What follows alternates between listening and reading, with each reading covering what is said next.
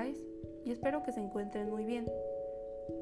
Hoy hablaremos de las personas que nos dan seguridad y amor, la familia, en este especial del Día de la Familia, que se celebra cada 15 de mayo, donde te diremos la importancia de su compañía y su amor incondicional. Pero primero, díganme, ¿qué es la familia? Bueno, todos les damos un significado diferente. Por ejemplo, para mí la familia son las personas de tu misma sangre o gente que eliges para formar una. Son gente valiosa con la que compartimos experiencias, momentos buenos y malos. Ellos siempre están para apoyarnos.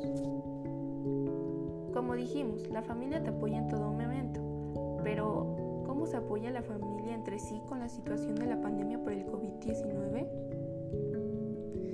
Mi caso, mi familia estuvo para mí cuando dejaron sus trabajos para poder protegernos.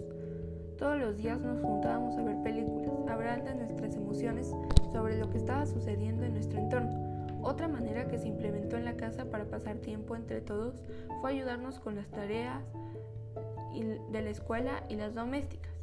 Aunque en muchas ocasiones la familia se apoya entre sí y se presta atención a la misma, hay veces en las que no en todos los hogares tienen la fortuna de poder contar con padres, hermanos, tíos, abuelos o familiares en sí que puedan estar con ellos en esta situación.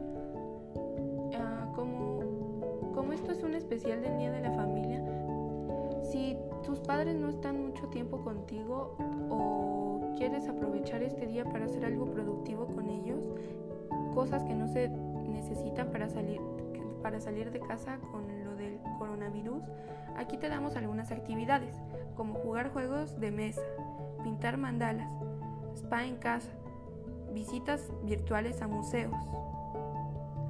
Y bueno, la familia es un apoyo y un pilar, importante para todos en nuestros aspectos de vida.